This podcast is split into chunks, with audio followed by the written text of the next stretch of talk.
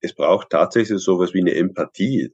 Jetzt nicht im Sinne von, dass ich zwingend über jeden Bescheid wissen muss, wessen Großmutter wann wie welchen Geburtstag feiert. Das meine ich damit nicht. Aber mit Empathie zum Beispiel im Arbeitsprozess ist klar verbunden, dass es wichtig ist zu verstehen, mit welchen Herausforderungen beruflicher Natur, nicht privater Natur, kämpfen im Moment Leute gerade. Und einer der wesentlichen zum Beispiel Kündigungsgründe besteht darin, dass sich Leute nicht verstanden fühlen.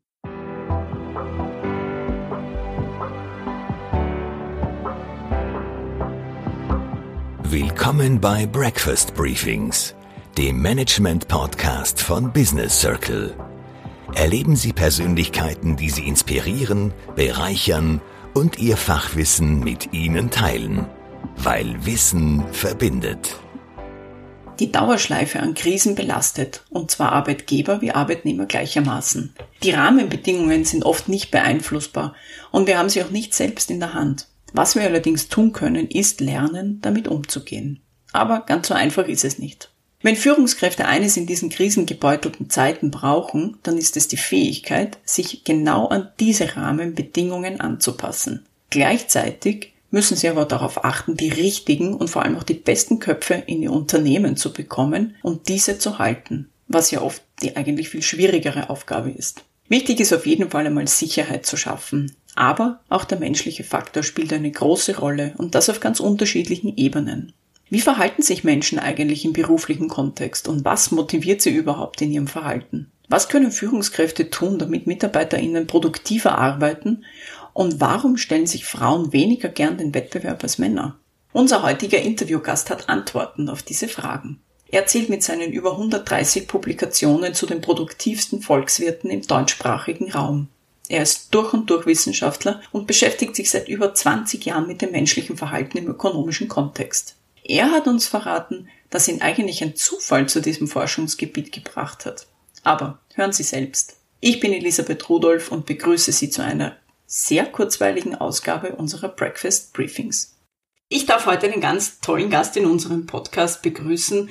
Also natürlich sind alle unsere Gäste toll, aber ich betone das heute ähm, deshalb ganz besonders, weil ich mich immer so freue, wenn meine Gesprächspartner aus der Wissenschaft kommen, weil ich mich hier Kraft meiner Ausbildung einfach sehr zu Hause fühle und ich denke, das legt man auch nie ab. Also so nach dem Motto einmal Wissenschaftler, immer Wissenschaftler. Unser heutiger Gast ist zudem eine unglaublich spannende Persönlichkeit. Er ist gebürtiger Österreicher, studierter Volkswirt, jetziger Direktor des Max-Planck-Instituts in Bonn, Professor für experimentelle Wirtschaftsforschung an den Universitäten Köln und Innsbruck und er beschäftigt sich in seinem Forschungsleben mit einem super spannenden Thema. Aber zuerst einmal herzlich willkommen, lieber Herr Sutter. Grüß Gott, Frau Rudolph. Ich habe es gerade angesprochen, Sie beschäftigen sich mit einem sehr spannenden, aber auch sehr jungen Forschungsgebiet äh, der Wirtschaftswissenschaften, nämlich der Verhaltensökonomie. Jetzt steckt schon so ganz klein bisschen im, im Namen drinnen, worum es gehen könnte, aber wollen Sie uns einmal erzählen, worum es da generell geht und warum das eigentlich so eine ganz wichtige Forschungsrichtung ist? Gerne.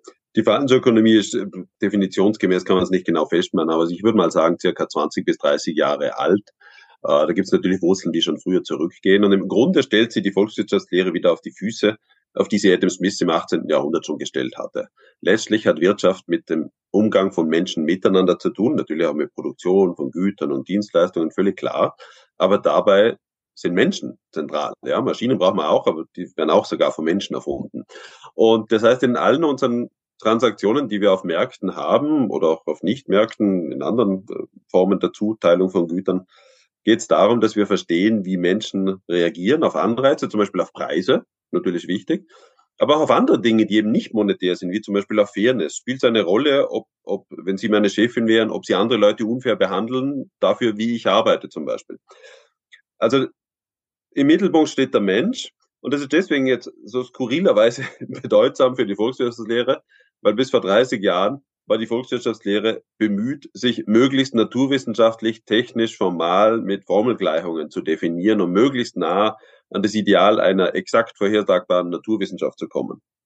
Das ist soziales Verhalten aber nicht äh, sondern es geht darum, dass wir natürlich Motive verstehen wollen, dass wir im Aggregat auch Datenmuster verstehen können. Ja, aber wir sind keine harte Naturwissenschaft, wo wenn das, wenn das Teilchen fällt, es durch die Erdanziehungskraft nach unten kommt. Bei uns kann es manchmal dann nach oben fliegen, je nachdem, welche Motive dahinter sind.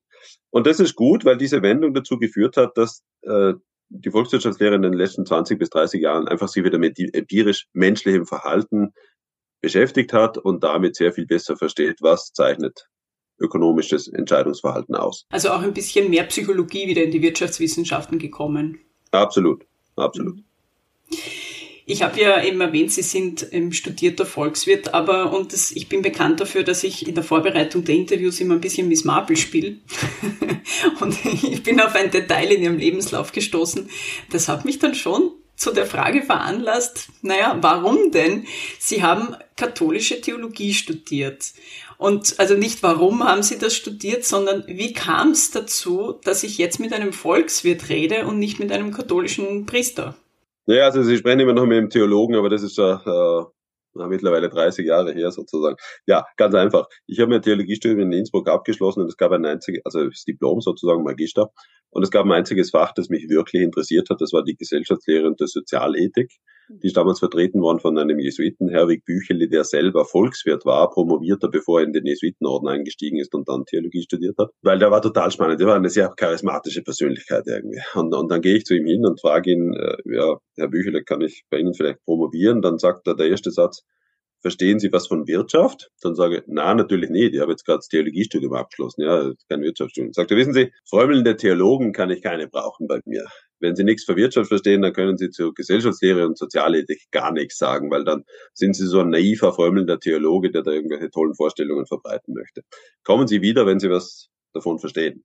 So, das war, da war ich 24 Jahre alt. Äh, das war ein ziemlicher Schlag in mein Gesicht, äh, weil das habe ich mir gedacht, dort will ich hin. Wissenschaftlich arbeiten wollte ich immer, also wollte ich auch promovieren. Und äh, ja, dann war halt die Frage, so, was mache ich jetzt mit 24? Und habe dann nach ein paar Gesprächen mit anderen entschieden, also Volkswirtschaftslehre, das scheint das Richtige zu sein. Dann verstehe ich ein bisschen was von Wirtschaft. Dann kann ich zum Herwig Büchele wieder hinkommen.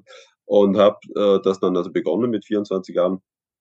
Und das hat mir so gut gefallen, dass ich das Glück hatte, sehr schnell dann dort äh, Studienassistent zu werden. Und, und im Grunde war klar, das interessiert mich da viel mehr als die Theologie äh, insgesamt. Aber ich habe, als ich dann 2006, viele Jahre später, nach Innsbruck berufen worden bin zum Professor zu meiner Antrittsvorlesung, den Herweg Büchele eingeladen und habe ihm diese Geschichte erzählt und seine erste und habe hab ihn auch gebeten, dass er es öffentlich machen darf. Ja, also, also darum geht es.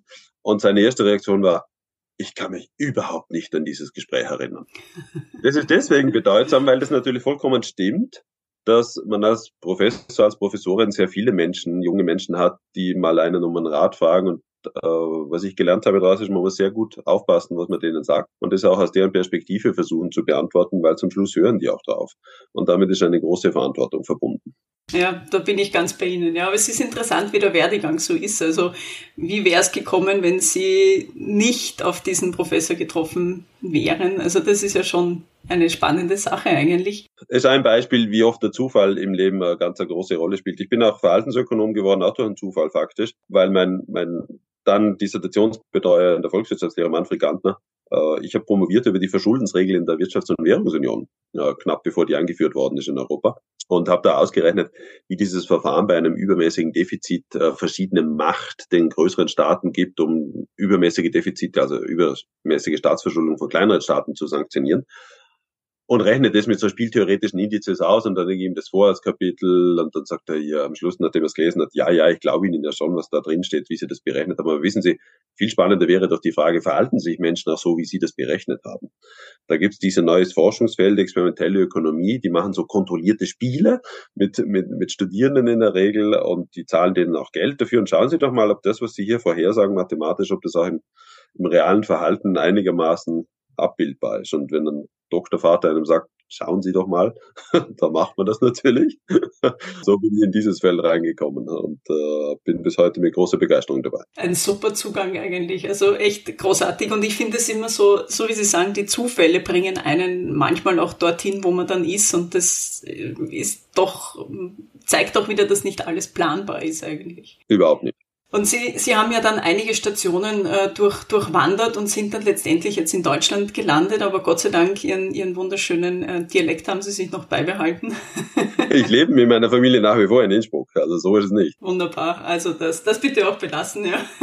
Und, und Sie, Sie haben natürlich, wenn man so ein bisschen im, im, im Forschungskontext sich auskennt und ich habe lange Jahre selbst an der Uni gearbeitet, dann weiß man, das ist natürlich ein sehr forderndes Arbeitsgebiet. Sie sind natürlich auch, äh, wie das so üblich ist, dann an den Unis ähm, Mitherausgeber einiger Zeitschriften. Sie schreiben populärwissenschaftliche Bücher. Wie, wie schafft man das alles so in einem Arbeitstag oder in einer Arbeitswoche? Bisher ist es gut gegangen seit über 20 Jahren. Äh, so viel kann ich nur sagen. Nein, also ich habe immer das Gefühl, ich habe die letzten 20 Jahre dazugelernt, wie man Dinge effizient macht. Ich glaube, das habe ich immer schon einigermaßen können, aber man lernt einfach die letzten 20 Jahre, wie, wie ich Aufsätze strukturiere, schreibe. Je mehr Erfahrung ich habe, äh, umso leichter fällt es letztlich. Natürlich, das ist die eine Geschichte. Ich glaube auch, dass es mir gelungen ist, die letzten 20 Jahre sehr, sehr gute Teams um mich herum zu haben. Das sind einfach Leute, die die motiviert sind äh, und vielleicht mal äh, auch zu sagen, die sind unter anderem auch motiviert, weil sie sehen, dass ich auch Postwenden meine Sachen erledige. Also das hat viel mit Vorbildwirkung logischerweise zu tun. Und auch, und auch äh, wenn es notwendig ist, am Samstag oder Sonntag für die wiederum Arbeiten erledige. Und das kriege ich auch vielfach zurück, ohne dass es erwartet. So ist es nicht. Äh, also die sollen ganz normal ihr Leben leben, aber ähm, also wird viel hin und her praktisch äh, wechselseitig helfen wir uns und das ist das ist sehr sehr erfreulich insgesamt. Ja, und sonst heißt es halt, dass man mit 40 Stunden nicht immer auskommt, ganz einfach. Ja, das mag durchaus, äh, ja, das kommt mir durchaus bekannt vor. Also ich erinnere mich, ich habe dann so tatsächlich ein bisschen so an meine Uni-Zeiten zurückgedacht. Vor allem also die Zeiten, wo ich Doktorat gemacht habe und ja, also da waren 40 Stunden eher so mal die Ausnahme, würde ich mal sagen. Aber es hat super Spaß gemacht. Also das ist ja auch, ähm, gehört auch immer dazu. Wir wollen heute auch so ein bisschen äh, natürlich auch über Ihr Buch sprechen und zwar deshalb, weil ich finde, es passt einfach total super ähm, in die derzeitige Situation am Arbeitsmarkt.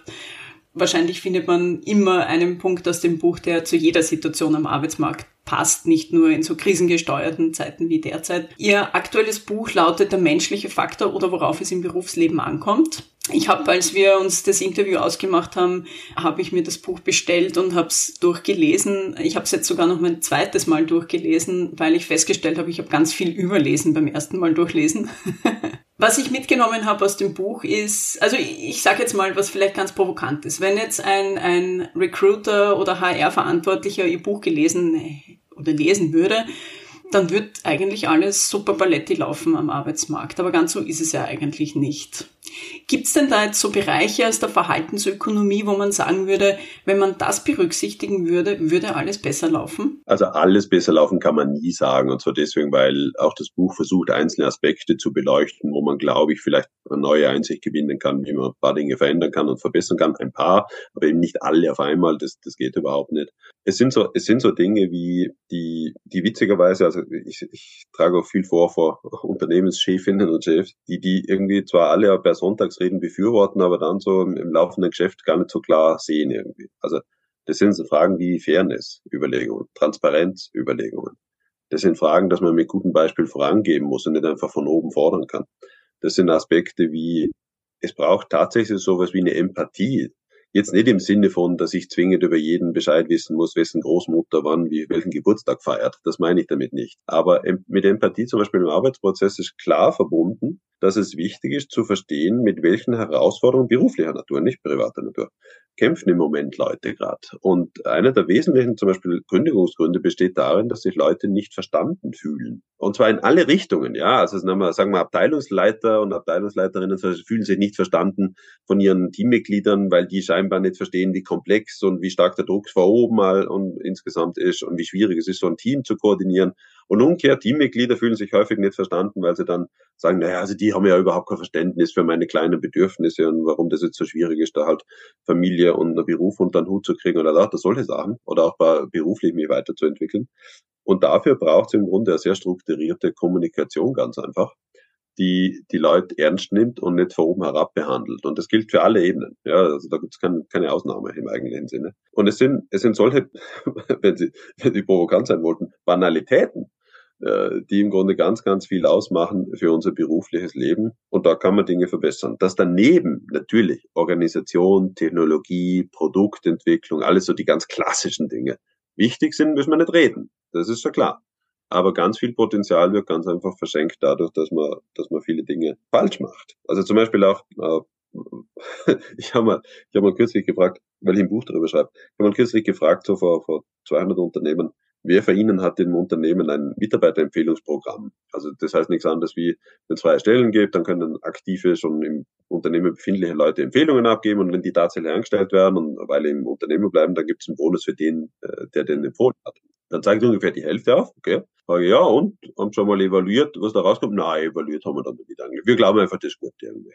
Äh, also das sind so, so ganz klassische Dinge. Viele, viele Sachen werden auf dem Boden liegen gelassen. Äh, und zwar nämlich Geld eigentlich, weil man es nie richtig mit den Daten analysiert, weil das im Tagesgeschäft zu kurz kommt. Das sagen wir die dann auch alle. Die sagen, ja, weißt, dafür habe ich jetzt nicht Zeit. Ich bin ja kein Wissenschaftler, sondern ich bin ein Unternehmer und das verstehe ich auch vollkommen richtig. Aber Evaluierung wäre oft gut. Zum Beispiel, also ich schreibe im Buch über diese eine wunderbare Studie, die sagt, wir wissen schon lange, dass empfohlene Leute länger im Unternehmen bleiben, besser ausgebildet sind, schneller eingestellt werden, äh, alles prima. Aber was wir bis vor kurzem noch nicht wussten, ist, dass solche Mitarbeiterempfehlungsprogramme dazu führen, dass sich die aktive Belegschaft ernster genommen fühlt und wertgeschätzt fühlt und drum länger bleibt. Und das ist gerade in Zeiten von Arbeitskräftemangel ein ganz, ganz wichtiger Wettbewerbsvorsprung. Denn heute ist ja die Kunst nicht nur drin, Leute überhaupt zum Kriegen, sondern die noch größere Kunst besteht darin, die Gurten zum Halten. Und das ist das, was, äh, was mein Buch versucht hat, in ganz verschiedensten Dimensionen von Kapitel 1 bis 50 äh, in kleinen Geschichtchen zu erzählen. Äh, weil Sie das jetzt mit der Mitarbeiterempfehlung angesprochen haben, da ist mir gestern wieder äh, eine Werbung untergekommen von einem äh, Franchise-Unternehmen in Österreich, dessen Namen ich jetzt nicht nennen möchte, aber ich habe die Werbung eben gesehen. Und zwar, das ist so, da ging es um, äh, wie, wie bekommen wir Lehrlinge ins Unternehmen und es ist so, bewirb dich und bring your friend. Und da habe ich mir gedacht, oh, die, die haben scheinbar ihr Buch gelesen. ja, das steht ja nicht nur bei mir, so ist es nicht. Aber ja, richtig, das kann helfen. Das ist eigentlich ein ganz wichtiger verhaltensökonomischer Aspekt, der da berücksichtigt wird. Also eigentlich ziemlich clever gemacht. Also bewirb dich selbst, nimm deinen besten Kumpel mit und man geht davon aus, dass die beide dann glücklich und zufrieden im Unternehmen sind. Genau, weil das ein Kern des sozialen Verhaltens von Menschen betrifft irgendwie. Also so ein Mitarbeiterempfehlungsprogramm hat ja die Nebenwirkung, dass aktiv schon im Unternehmen befindliche Leute plötzlich ein Mitspracherecht darüber haben, wer noch in das Team kommt. Und es gibt eigentlich nichts Schöneres, als wenn man die Leute, die da frisch kommen, schon kennt, weil jeder Neue ist einfach fremd, völlig klar, das ist nun mal so, äh, und gleichzeitig äh, sich mit diesen Leuten gut verstehen kann. Es gibt aber noch einen anderen Aspekt aus Sicht des Unternehmens, weil bis zu dem Satz, den ich gerade gesagt habe, sagen viele Unternehmen, ja schon, aber dann faulenzen die nur gemeinsam herum, weil sich da die Freunde treffen zum nichts tun, aber sozusagen. Das ist vollkommen falsch. Es ist nämlich so, man kann schon einmal eine schlechte Empfehlung geben über jemanden, der am Schluss völlig unqualifiziert, faul und sonst was ist, äh, aber das können sie nur einmal machen. Dann ist ihre Reputation dahin. Das heißt, äh, und genau das ist der Grund, warum empfohlene Personen so viel besser sind. Da überlegt sich jemand, muss ich mich nicht schämen dafür, dass ich jetzt jemanden im Unternehmen versucht zu platzieren durch eine Empfehlung? Und diese Person weiß das auch noch, dass jetzt jemand äh, sie oder ihn empfohlen hat und wird sich erst recht anstrengen, dass er dieser Empfehlung auch tatsächlich gerecht wird, weil sonst blamiert sie die Person, die die Empfehlung ausgesprochen hat. Also das sind ganz viele soziale, wie soziales Image-Effekte sind da dahinter, die dazu führen, dass dieser Effekt so stark ist. Ich habe aus Ihrem Buch natürlich auch einiges mitgenommen. Ich hatte viele Aha-Erlebnisse und tatsächlich habe ich mich bei vielen Verhaltensmustern wiedergefunden, was mich zum einen naja, nicht unbedingt überrascht hat, aber doch mich dazu veranlasst hat, vielleicht das eine oder andere doch nochmal zu überdenken. Ich habe aber eines äh, mitgenommen, das möchte ich jetzt kurz ansprechen.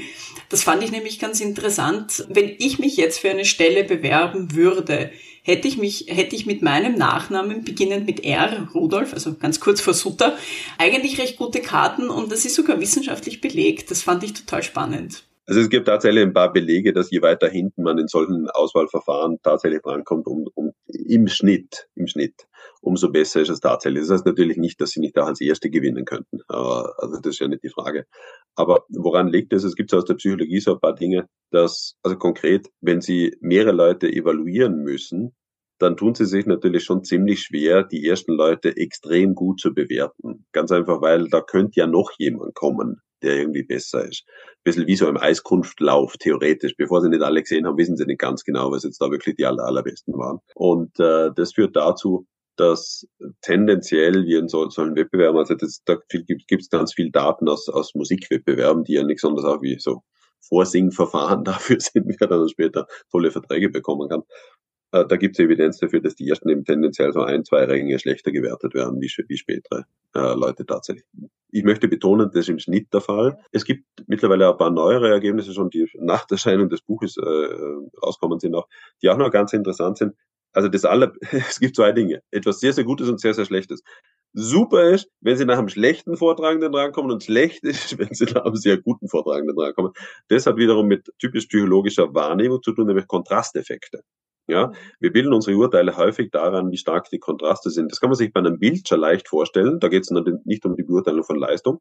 Praktisch, wenn Sie ganz leicht abgestufte Kontraste haben, ist das Bild sehr, sehr viel schwieriger zu sehen, wie wenn Sie sehr scharfe Schwarz-Weiß-Kontraste haben. Und ähnliches ist es, äh, ähnliches ist eben bei der Bewertung von menschlichen Leistungen in solchen Auswahlverfahren. Wenn da, wenn da die Person vor Ihnen besonders schlecht ist, dann haben Sie Glück gehabt, auf Deutsch, weil dann wird Ihre Leistung relativ viel besser bewertet, als wenn die vorige Person auch schon gut war. Ich fand das recht interessant eigentlich eigentlich wie so, wie so ganz, äh, und Sie haben es vorher selbst äh, erwähnt, so ganz banale Dinge eigentlich dann doch eine ganz große Wirkung haben können. Ich habe trotz alledem das Gefühl, dass wir es schon, äh, dass wir schon sehr viel selbst in der Hand haben, wie erfolgreich wir jetzt im Job sind ähm, oder eben nicht. Also ich greife jetzt als, als ganz konkretes Beispiel auf Homeoffice als Karrierekiller. Das jetzt werden einige schlucken, vielleicht wollen Sie, wollen Sie das erklären, was es damit auf sich hat. Das ist in der Tat äh, eine überraschende Sache. Also es gibt mittlerweile während der Pandemie schon viele Studien zum Homeoffice, aber die erste, die das gezeigt hat, stammt sogar schon vor der Pandemie. Das war ein, ein, ein Online-Reisebüro, das im Grunde, und das ist ganz wichtig, um Homeoffice-Effekte sauber messen zu können, kann man nicht einfach schauen, wer im Homeoffice ist und vergleicht die Person mit jemand, der einfach nicht im Homeoffice ist, weil das sind ja verschiedene Personen häufig, die diese Möglichkeit haben, die überhaupt den Wunsch haben, beispielsweise zu Hause zu arbeiten. Also was macht man wissenschaftlich sauber? Man fragt in einem Unternehmen, wer will alles im Homeoffice arbeiten und tut dann zufällig entscheiden, wer es darf und wer es nicht darf.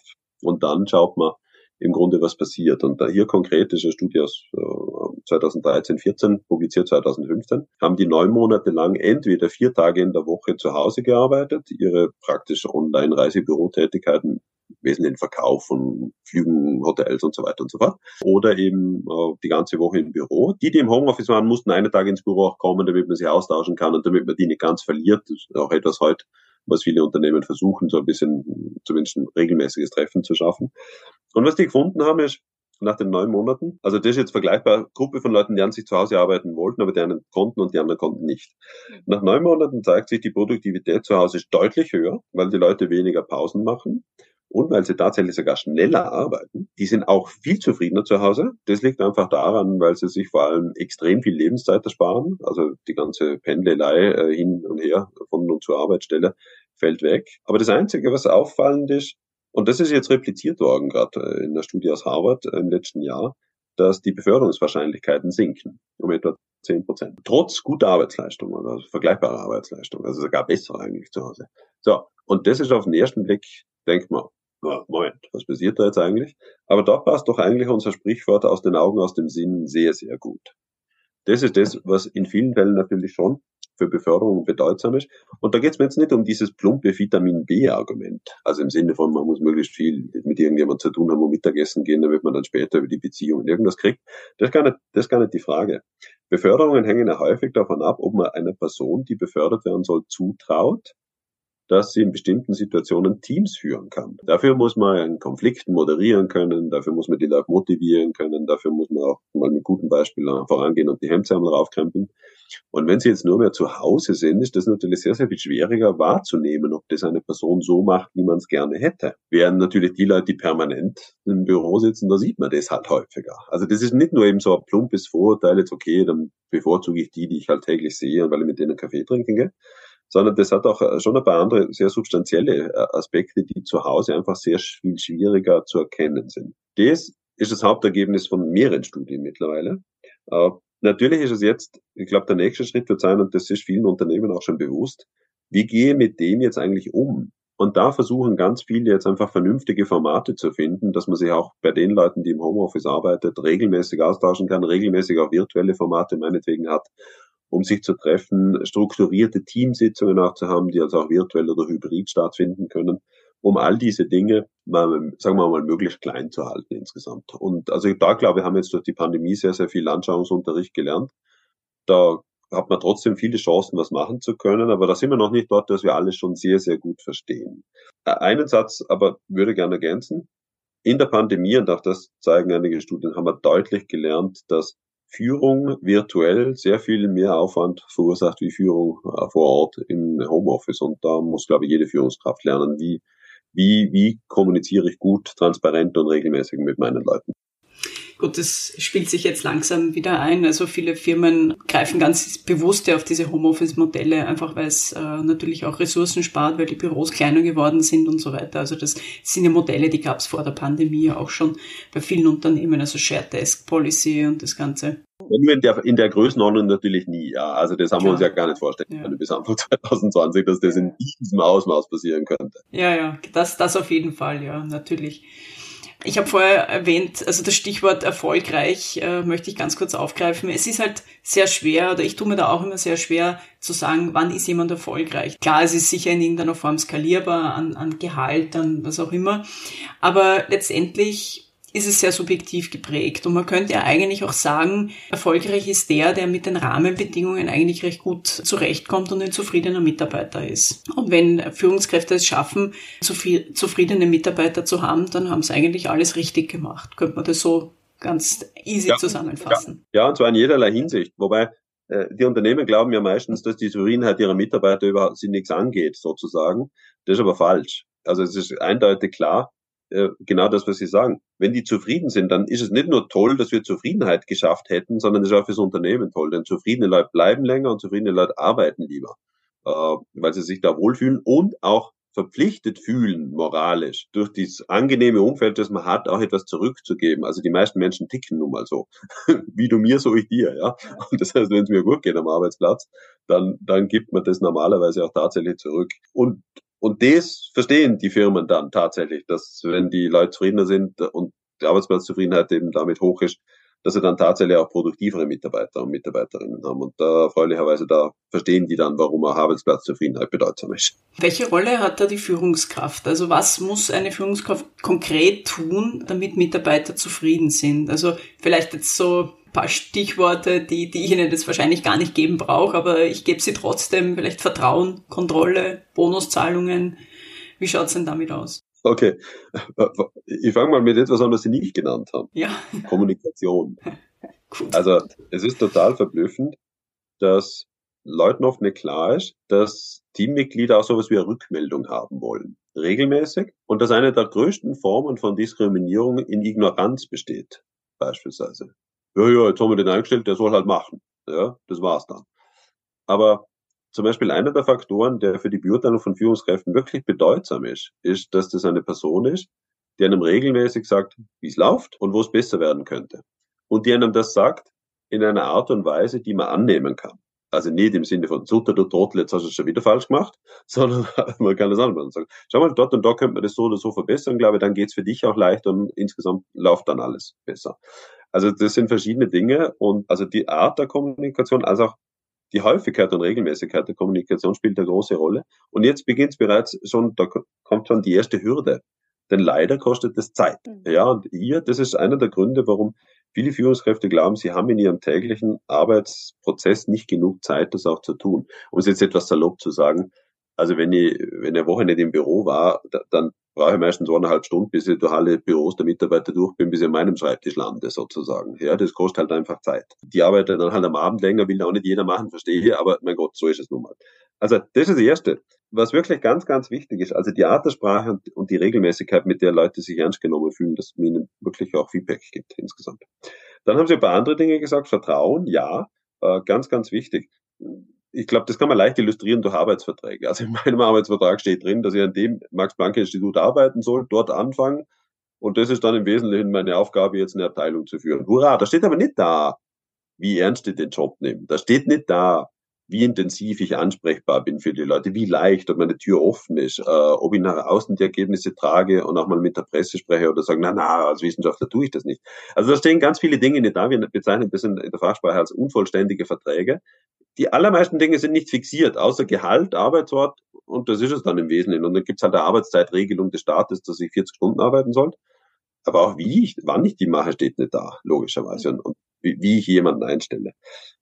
Also eigentlich heißt das nichts anderes, wie ein Arbeitgeber einen großen Vertrauensvorschuss jemandem gibt, indem er ihn einfach schon mal anstellt und sagt, du, ich glaube, du kannst das. Und das ist auch wieder ein ganz typisch menschliches Verhalten. So ein Vertrauensvorschuss schafft sowas wie, naja, da muss jetzt mich erkenntlich zeigen dafür. Kann nicht, also kaum jemand würde sagen, oh super, und jetzt nützt es aus, bis zum Letzten. Also das, das macht man ganz einfach nicht. Dass dahinter eine gewisse Kontrolle steckt, irgendwann einmal ist klar, denn, also ist kein Geheimnis, sozusagen, in unserem Fall gibt es alle fünf Jahre eine Evaluierung und wenn ich fünf Jahre einfach gar nichts tät, dann wird der Präsident der Gesellschaft schon mal zu mir herkommen und sagen, also Herr Sutter, was tun Sie eigentlich die ganze Zeit? So haben wir uns das irgendwie nicht vorgestellt, um ehrlich zu sein. Also in dem Sinne, ja, aber das ist sehr unregelmäßig, in dem eigentlichen Sinne, in vielen Fällen ist es unregelmäßig. Und Sie haben auch, ja, also einen gewissen, der Vertrauensvorschuss heißt ja nicht, dass man gleich nach dem ersten Monat schon mal sozusagen äh, drauf loskontrolliert. Diese Sanktionsmöglichkeiten sind aber nicht, nicht ganz unwichtig, weil letztlich das ist das, was auch natürlich dem Arbeitgeber, der Arbeitgeberin eine gewisse Fähigkeit gibt, Leute, die das System ausnutzen wollen, schon ein bisschen zu disziplinieren. Also um es leicht äh, zu verkürzen, die Geschichte, wenn es gar nicht klappt, muss man sich für jemanden trennen können. Wenn es diese Möglichkeit nicht gäbe, dann würden auch alle Kontrollmechanismen letztlich versagen, weil ja, dann gibt es überhaupt keine Konsequenzen. Was jetzt bitte nicht falsch zu verstehen ist, dass ich empfehle, sich schnell von Mitarbeitern zu trennen, so ist es nicht. Aber es gibt immer dieses Damoklesschwert, das am Schluss über Arbeitsverträgen hängt, so ist es nun mal. Äh, und das gehört zusammen. Forschung zeigt aber, ich spreche auch im Buch darüber, Forschung zeigt aber, das sollte man so wenig wie möglich machen. Also diese Kontrollmöglichkeiten, also so Kontrollfreaks sind ganz schlecht fürs Arbeitsklima, sind ganz schlecht für die intrinsische Motivation das heißt, man sollte mit einem Vertrauensvorschuss arbeiten und nicht kontrollieren. Das liegt auch daran, weil ein ganz großer Teil der Arbeitsplatzzufriedenheit zeigt sich in der Arbeitsmarktforschung davon abhängt, ob man Entscheidungsfähigkeiten hat. Wenn sie ständig kontrolliert werden, dass sie im Sinne des Vorgesetzten entscheiden, dann haben sie keinen Spielraum. Dann sind sie letztlich nichts anderes wie eine Maschine, die umsetzt, was ihnen jemand vorgegeben hat. Das macht aber die Leute unzufrieden, weil dann fühlen sie sich auch gar nicht gebraucht. Ich muss ja nicht einmal mitdenken, kann das Hirn abschalten und ich warte einfach, bis der Befehl von oben kommt, dann drücke einen Stempel, dass da, das so gemacht werden soll und das war's dann. Das ist falsch, so werden die Leute unzufrieden und das ist nicht gut. Das heißt, man muss ihnen noch Entscheidungsfreiräume geben, aber das heißt, man darf nicht permanent kontrollieren. Sie haben Kommunikation angesprochen, jetzt im Sinne äh, von, von natürlich mit den Mitarbeitern sprechen. Wie sieht's da mit Mitarbeitergesprächen aus? Äh, regelmäßig, wäre klug. Äh, gibt, also im akademischen Bereich ist das Minimum, was ich sagen würde, ist einmal im Jahr. Äh, jetzt treffe ich mich ja elends oft mit, mit meinen Mitarbeiterinnen und Mitarbeitern ohnehin für Projektbesprechungen, aber wir machen jetzt einmal im Jahr so ein längeres Gespräch, wo es nicht um einzelne Projekte und Details geht, sondern wirklich um, was ist im letzten Jahr vorwärts gegangen und was ist im nächsten Jahr geplant und wo kann die Karriere und wie kann sie weitergehen. Das äh, halte ich für, für wie so ein Beratungsgespräch eigentlich. Schon auch ein ein Feedback-Gespräch, ja, was gut läuft und was nicht gut läuft, aber da sehe ich mich vor allem in der Verantwortung, Perspektiven aufzuzeigen, wo ich glaube, dass ein guter Weg für die Zukunft auch für die Karriere weiterlaufen könnte. Ich kenne paar andere akademische Organisationen, die versuchen, das zweimal im Jahr zu machen, so auch im akademischen Bereich. Und ich kann mir durchaus auch vorstellen, wenn das, das Arbeitsteam von der Größe her hergibt, dass in der Privatwirtschaft das vielleicht noch öfter zu machen sinnvoll sein kann. Wenn man sich nicht ohnehin immer wieder in einem anderen Kontext trifft. Das hängt jetzt wirklich von den Gegebenheiten dann ab. Ja. Ich möchte ein bisschen jetzt auf die derzeitige Arbeitsmarktsituation und letztendlich auch auf die Rahmenbedingungen eingehen, denen wir natürlich alle konfrontiert sind. Also klar, jetzt äh, Pandemie, dann Krieg, diese ganzen Auswirkungen. Wir, also wir sind ein bisschen so in der Dauerschleife der Krisen angekommen. Die kosten enorm viel Kraft und zwar jeden Einzelnen. Also Führungskräfte genauso wie, ähm, also Arbeitgeber genauso wie Arbeitnehmer, sagen wir mal so. Wie schafft man es jetzt mit diesen Belastungen äh, umzugehen? Sowohl von Arbeitgeber als auch von Arbeitnehmerseite. Boah, das ist eine gute Frage. muss, muss ich mal zuerst lachen. Sie wissen eh, wenn man sagt, das ist eine gute Frage, ist das immer schon eine schwierige Frage. Also äh, Neudeutsch verwendet man da ja gern das Wort Resilienz, praktisch durch Hürden auch durchzukommen. Ich, ich weiß es nicht, das ist, äh, das ist nicht ganz einfach zum Lernen insgesamt. Es gibt ein paar Techniken, die einem, glaube ich, helfen können. Es gibt dazu auch sogar ein paar Studien im ökonomischen Bereich mit, mit, mit jungen Menschen, also Kindergarten und Grundschulalter im Grunde, über so Resilienz. Äh, Psychologie gibt es auch ganz viel natürlich dazu. Also so, so Tricks können sein wie ein Schritt nach dem anderen. Also in einer Krise ist ja so, also machen wir es mal ganz groß. Die Klimakrise löse ich ja nicht dadurch, dass ich jetzt die Welt rette. Denn das geht gar nicht. Ja, das ist der letzte Schritt. Hurra, dann habe ich die Welt gerettet.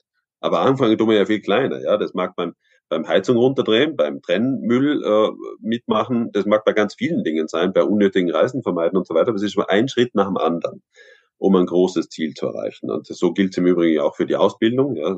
Man promoviert ja nicht gleich, Sie und nie, wir haben davor auch schon was abgeschlossen, bevor wir promoviert haben.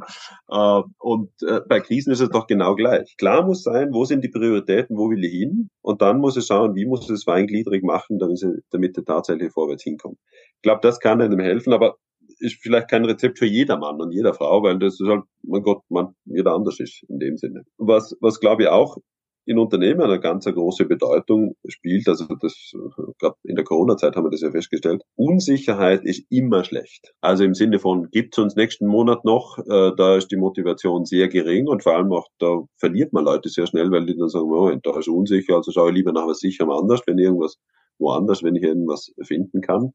Und auch hier, glaube ich, hilft's, wenn man versucht, transparent Klarheit zu schaffen und den Leuten gewisse Sicherheiten zu geben, wo es sie gibt. Ich kann natürlich nichts versprechen, was ich nicht in der Hand habe. Aber ich kann vielleicht schon mal früher sagen, na, man hört zu. Also das sind die Pläne, so schaut's aus aktuell und wenn das so und so läuft, dann wird's so kommen. Das kann man ja konditional sogar, dass jeder versteht, formulieren, dass man sagt, naja, es kann aber auch einen anderen Weg geben und das wissen wir noch nicht ganz genau, äh, welcher dann wirklich schlagen wird. Also auch das, Krisenmeistern heißt Sicherheit zurückgewinnen und schaffen, denn Unsicherheit ist nicht nur im makroökonomischen Bereich bedeutsam. Also zum Beispiel, je unsicherer Leute die Zukunft erachten, umso weniger wird investiert, umso weniger wird konsumiert, weil sie nicht wissen, ob sie morgen mehr Geld oder Investitionsmöglichkeiten haben. Und das ist für, für unseren Wohlstand Gift insgesamt. Das gilt aber im, im individuellen Fall genau gleich, den Unternehmen drin, dass sie, dass sie im Grunde Klarheit schaffen müssen über wie die Abteilung weiterläuft, auch in unsicheren Zeiten. Und ob sie weiterläuft, sogar das kann bereits klar sein. Jetzt sind wir natürlich noch mit, mit anderen Problemen, also Probleme mit anderen Themen, sagen wir mal so, äh, konfrontiert. Fachkräftemangel und dann kommen diese ganzen wunderbaren Buzzwords dazu wie New Work, Agilität, Work-Life-Balance. Das ist schon, also arme Führungskräfte, sage ich dann nur.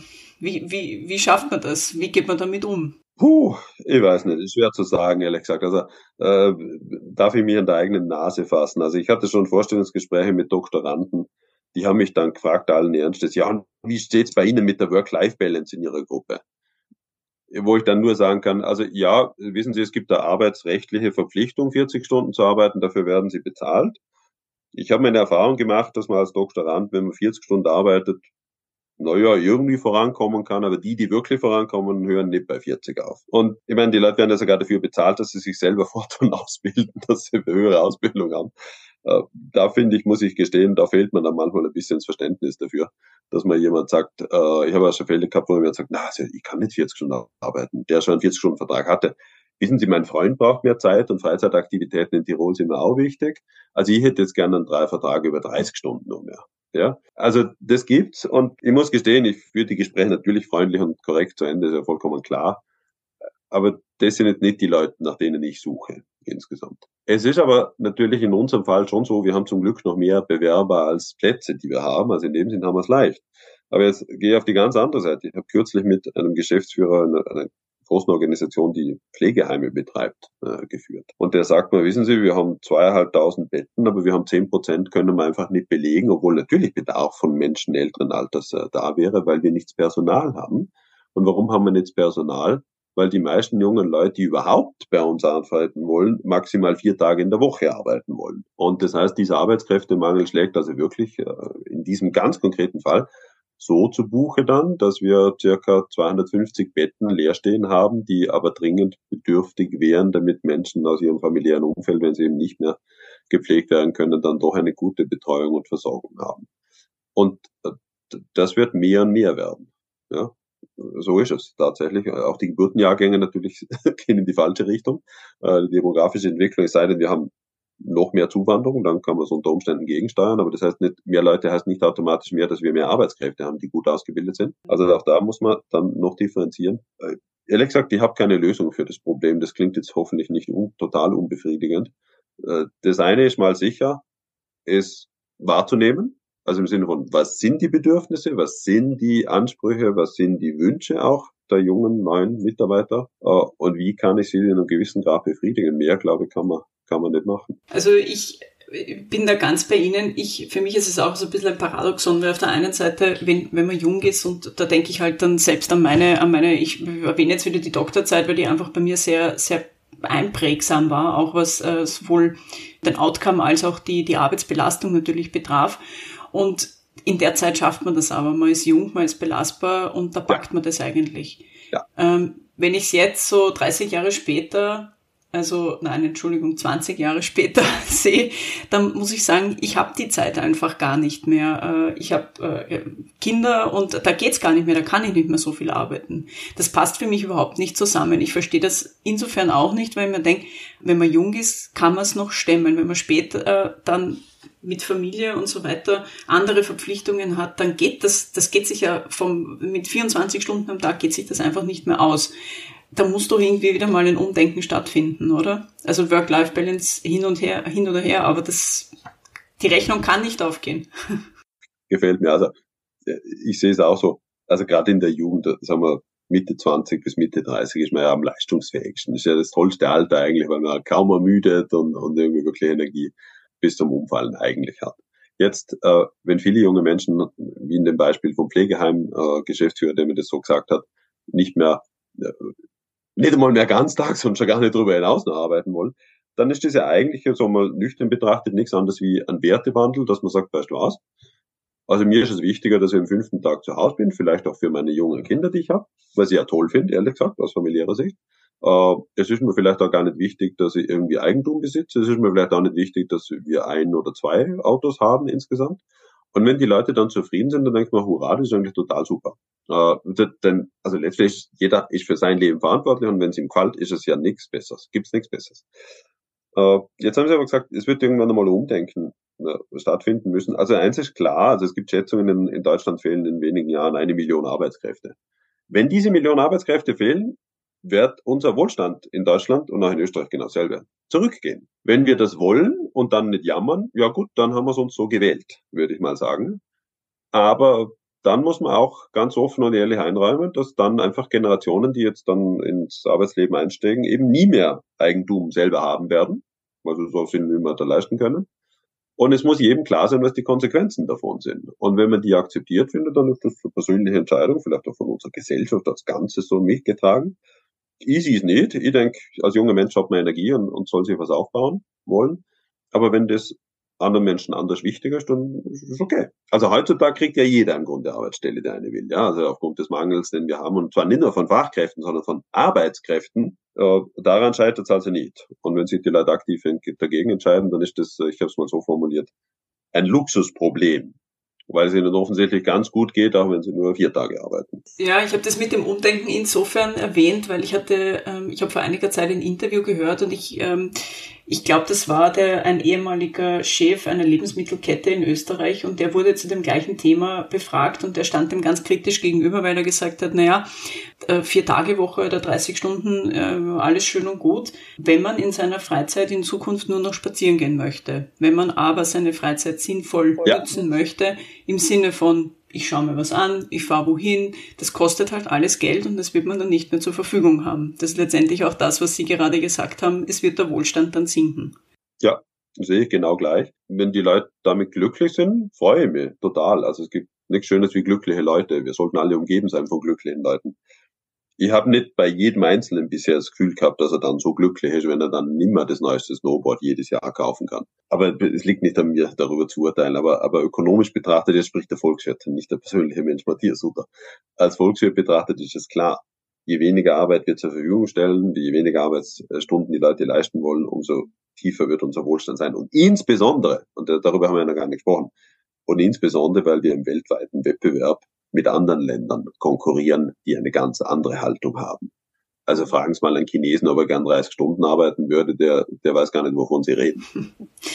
Ja, vermutlich, ja. Also dann, ich glaube, dass das hier nochmal, also ja, in irgendeiner Form äh, wird es da noch ein Umdenken geben. Glaube ich einmal. Aber ja, ich bin natürlich da jetzt, das ist, das ist jetzt meine eigene persönliche Meinung. Stichwort Wettbewerb, da haben Sie mir jetzt gerade wirklich ein ganz ein tolles Stichwort gegeben, das auch in Ihrem Buch vorkommt, äh, und zwar am äh, Wettbe äh, Wettbewerb am Arbeitsmarkt zwischen Frauen und Männern. Und da ist es ja so, dass die Was den Wettbewerb betrifft, hat ja die Verhaltensökonomie herausgefunden, dass sich Frauen viel weniger dem Wettbewerb stellen als Männer. Und das aus unterschiedlichen Gründen. Aber hier gibt's ja dieses ganz kleine Regulativ der Quotenregelung, das dem mehr oder weniger entgegensteuert. Ich, ich bin mir nicht sicher, ob man sich da was Gutes tut damit. Das, das ist ein sehr, sehr kompliziertes Thema. Lassen Sie mich mal so weit ausführen, soweit ich mich glaube, auf sicherem Boden zu bewegen. Also, die letzten 20 Jahre haben in der Verhaltensökonomie relativ eindeutig gezeigt, über Dutzende Studien hinweg, dass die Bereitschaft, sich Wettbewerbssituationen zu stellen, bei Männern sehr viel höher wie bei Frauen ist, im Schnitt, nicht bei jeder einzelnen Person natürlich. Und das hat für einen Arbeitsprozess natürlich schon eine Bedeutung, denn kaum jemandem von uns fällt ein toller Job einfach so auf die Schultern vom Himmel herab bis Manna in der Wüste, äh, sondern da muss man sich in einem Wettbewerb durchsetzen, sich diesem Wettbewerb erstens auch mal stellen und dann auch äh, möglichst gute Leistung im Wettbewerb, das heißt Bewerbungsverfahren oder über Jahre hinweg für Beförderung äh, sich, sich, sich zu stellen. Das ist einer der verhaltensökonomischen Faktoren, der unter anderem auch so Gehaltsunterschiede im, im Arbeitsprozess zwischen Männern und Frauen so ein kleines Teil mit erklären kann. Es gibt viele andere Gründe, die andere Ursachen haben. Äh, kommen wir aber zurück zum Wettbewerb. Also das ist sozusagen jetzt mal die Ausgangsbeobachtung. Frauen mögen das weniger gern. Nicht falsch verstehen, ich möchte nicht in einer, Welt, in einer Welt leben, wo alle super konkurrieren, das ist ziemlich unangenehm, glaube ich, aber im Arbeitsleben gibt's halt diesen Prozess. Wichtig ist jetzt, woher kommen die Unterschiede? Und da gibt's gibt's zwei große Erklärungen. Die eine ist, Männer sind einfach vollkommen, äh, Männer überschätzen sich vollkommen. Und darum konkurrieren sie so wahnsinnig gern. Und da gibt's ganz, ganz viele Daten, die auch tatsächlich belegen. Also Männer glauben immer, sie seien viel, viel besser, als sie wirklich sind. Äh, Frauen haben eine relativ realistische Selbsteinschätzung, was ich wahnsinnig sympathisch finde. Aber jetzt, wenn sie praktisch gegen sich selbst überschätzende Männer dann konkurrieren, ist das eher ein Nachteil in dem Fall. Ja, weil sie sich nicht zutrauen, auch so übermäßig zu performen wie die vermeintlich großartigsten Männer, die es überhaupt gibt auf der Welt. So, das ist die eine Erklärung. Die zweite Erklärung ist, und dafür gibt es seit, seit Dutzenden Jahren also wirklich klare Evidenz, Frauen sind ein Tick risikoscheuer als Männer. Und natürlich hat der Wettbewerbssituation immer riskante Faktoren. Ja, sie müssen nicht gewinnen. Ja, ist unsicher, klarerweise. Und äh, diese beiden Faktoren zusammen geben so im Wesentlichen dieses Ergebnis, dass die Wettbewerbsbereitschaft bei Frauen geringer als bei Männern ist. So, jetzt habe ich mit meinem Kollegen Lukas Balafutas vor äh, zehn Jahren und danach noch ein bisschen nachfolgen, aber vor zehn Jahren recht beachtete Studie in Science publizieren können, wo wir zeigen konnten, dass wenn wir Quotenregelungen einführen in so Wettbewerbssituationen, dass dann die besten Frauen eher motiviert sind, sich so einem Wettbewerb zu stellen. Und das ist aus gesellschaftlicher unternehmerischer und auch privater Sicht eigentlich wünschenswert, weil wir wollen doch, bleiben wir im Unternehmen, wir wollen doch in Unternehmen die besten Köpfe haben. Und ob die dann männlich oder weiblich sind, ist uns eigentlich ziemlich egal, sondern wir wollen einfach die Leute, die es wirklich können und die fähig sind, etwas leisten zu können. So, wenn jetzt solche Quotenregelungen dazu führen, dass sich die tollen Frauen auch eher sagen, oh, was war's, da werfe ich meinen Hut auch mal in den Ring, dann ist das eigentlich aus dem Blickwinkel betrachtet sinnvoll es wird ja deswegen niemand gezwungen. Also es ist nicht so, es ist nicht so, dass wir jetzt plötzlich jemandem ein Verhalten aufdrängen, das er nicht will. Es ist immer noch freiwillig. Wollen Sie konkurrieren, ja oder nein? Es ist auch so, dass das, dieses dumpfe Stammtischargument, alle Quotenfrauen sind dumm oder unqualifiziert, auch überhaupt nicht zutrifft. Unsere Forschung zeigt immer das Gegenteil. Also wenn überhaupt motiviert es die guten Frauen, sich äh, dem Wettbewerb zu stellen. Und genau das hätte ich ja eigentlich gerne. Und jeder hätte es gerne. Einfach die besten Leute sollen, sollen rittern. Und die schlechten Leute sollen besser nicht. Ja, die sollen es in dem Fall woanders versuchen, aber nicht in so einem Verfahren. Und diese beiden Dinge zusammen haben uns dann eben dazu gebracht, dass wir glauben, das hat schon einen Sinn diesbezüglich. So, jetzt haben Sie gesagt, haben Sie gesagt, wo führt uns das hin? Ja, leider sind unsere Forschungsergebnisse auch schon missinterpretiert worden. Wir hätten gesagt, ab jetzt dürfen nur mehr Frauen gewinnen in solchen Verfahren. Nee, nee, also das haben wir nicht gesagt. Also um das mal hervorzuheben. Das, das ist nicht unsere Absicht. Und im individuellen Fall ist es auch sehr schwierig. Also zum Beispiel, ich hätte ungern, ich glaube, Sie waren an der Uni in Wien, wenn die Uni in Wien jetzt in Zukunft dann folgendes plump macht, indem sie sagt, hier ist ein Lehrstuhl für meinetwegen Wirtschaftswissenschaften auszuschreiben, bewerben dürfen sich nur mehr Frauen. Also was soll das? Ja, das ist plumpe Diskriminierung und nichts anderes. Eine Quotenregelung muss man sehr viel anders eigentlich richtig machen. Also in einer großen Organisation, dass sie, da, da stellen sie ja nicht bloß eine Person ein, sondern da müssen sie schauen, dass sie im Schnitt halt ungefähr dorthin kommen auf einen Prozentsatz, den sie gerne hätten. Weil es gibt immer Verfahren, wo es einfach klar ist, da gibt es einen ganz, ganz tollen Mann, den wollen wir unbedingt haben und dann ist es ihnen wurscht, ob an der zweiten Stelle eine Frau oder ein Mann oder sonst wer steht. Aber in anderen Verfahren ist es oft ganz nah beieinander und dann ist es oft eine Geschmackssache. Selbst im akademischen Bereich wissen wir das, wenn Sie jetzt an erste oder zweite Stelle nehmen. Und diese aggregierte Perspektive würde in einer großen Organisation, Forschungsorganisation beispielsweise aus meiner Sicht Sinn ergeben. Das heißt nicht, dass wir für jedes einzelne Verfahren jetzt hier eine Quotenregelung festlegen, weil dann wird es wirklich diskriminieren, auch aktuell gegen Männer. Das muss man leider auch so sagen. Also meine, meine männlichen Postdocs leiden da im Moment ziemlich stark drunter. Aber das heißt jetzt nicht, dass bitte, dass wir nicht was tun für Frauengleichstellung. Ja, also nicht deswegen, weil meine Postdocs da im Moment auf dem Arbeitsmarkt Schwierigkeiten haben. Ich finde das ganz richtig, dass alle gleiche Chancen haben. Und dafür können eben im Moment diese Quotenregelungen helfen, dass wir auch viele gute Frauen motiviert bekommen, nach, nach vorne zu kommen. Hm. Und dann ist meine persönliche Einschätzung jetzt, nichts wissenschaftliches, meine persönliche Einschätzung, werden wir in 20 Jahren über dieses Thema hoffentlich nicht mehr diskutieren, weil wir es auch gar nicht mehr brauchen. Ja, natürlich. Also es gibt meiner Meinung nach viele Regulative oder viele Hebel, an denen man drehen kann, um, um hier eine Gleichstellung zu bewirken. Ich habe es halt selber, ich kenne es auch ein bisschen so aus dem Uni-Alltag, wo ich halt schon das Gefühl hatte, hm, es wird, es wird dann doch manchmal anders gelebt und dann tut man sich halt wirklich nichts Gutes, weil dann kommt man genau in diesen Verruf, ja, naja, Quoten. Ja, klar. Ja, ja, absolut, absolut. Und das ist das Problem. Nein, das soll, also, soll gar nicht sein. Aber, aber da liegt natürlich, muss man auch sagen, viel an der Kommunikation. Also ich kann ja dann nicht äh, ich kann ja dann nicht sagen, ja, und jetzt habe ich sie berufen, weil wir halt eine Frau äh, brauchen äh, mussten. Also was soll das? Also, diese Bewerber sind alle gut. Ich habe sie berufen, weil sie für uns die Beste waren. Aus, fertig. Und dann steht das Geschlecht im Hintergrund. Ja. Jetzt vielleicht noch als ganz kurze Überleitung, also ganz kurz ist jetzt übertrieben, aber noch als Überleitung zu, zu einem Thema, das wir dann ja auch beim, äh, wo es ja auch sehr, sehr viel beim, beim CFO-Forum gehen wird, ähm, wo sie, wo wir sie ja dann auch begrüßen dürfen, äh, und zwar das Thema Leadership. Und Leadership in diesen unsicheren Zeiten eigentlich. Also es gibt ist immer so diese große Frage, wie rüsten sich heimische CEOs oder CFOs, im Prinzip egal Führungspositionen, um in diesen herausfordernden Zeiten nicht komplett unterzugehen. Ist nicht eine kurze Frage, ich weiß, und die Antwort ist auch nicht kurz. ich muss ja fragen, was ist die exakte Frage? Wie rüsten sich heimische CEOs am besten, um in diesen herausfordernden Zeiten nicht unterzugehen? Sehr multidimensionale Frage und sehr multidimensionale Antwort, logischerweise. Ja. Zuerst einmal müssen, also zum Beispiel, es gibt ja Bereiche, wo wir allein mit den Lieferketten Schwierigkeiten haben. Da ist das erste nicht die Mitarbeiter gut zu behandeln, sondern das erste ist die Lieferketten abzusichern, logischerweise. Es gibt Bereiche, wie zum Teil hier so in Tirol im Tourismus, wo man keine Arbeitskräfte findet, ja ganz einfach äh, bessere Arbeitsbedingungen schaffen. Es ist nun mal so leider. Äh, mehr bezahlen ist das erste, etwas günstigere Arbeitszeiten ist das zweite, also äh, vielleicht eine bessere Unterkunft ist das dritte dann beispielsweise. Also das ist äh, selbstverständlich auch klar, dass das hier äh, reagiert werden muss, wenn wir zu wenig Leute haben. Wie kann ich die halt gewinnen, dass sie tatsächlich zu uns kommen? Ganz zu Beginn unseres Gesprächs haben wir auch schon ein bisschen über, über Krisen und so gesprochen. Auch hier möchte wiederholen, Unsicherheit ist ganz, ganz schlecht für die Stimmung und auch für die Produktivität von Leuten, weil sie einfach nicht wissen, auf welches Ziel sie hinarbeiten können. Und das heißt, hier ist wichtig zu kommunizieren, wo stehen wir, wie sieht's aus, was ist der zukünftige Pfad, den wir glauben, aus heutiger Sicht beschreiten zu können und was ist die Rolle für jeden Einzelnen, dass er da praktisch zu diesem Erfolg mit beiträgt. Was heißt auch, dass man ein bisschen Verantwortung abgeben muss oder einfach wirklich kommuniziert. Also, du bist auch mitverantwortlich. Und Verantwortung mitzutragen hat wiederum mit dem zu tun, dass das die Autarkie von Leuten stärkt. Sie haben einen Entscheidungsspielraum, sie haben, können einen Beitrag leisten. Und auch das macht die normalerweise zufriedener. Jetzt ist es normal, das ist jetzt leicht aus der Theorie auch gesprochen, weil viele Unternehmen haben gerade in der Corona-Zeit wirklich mit der Existenz gekämpft, logischerweise.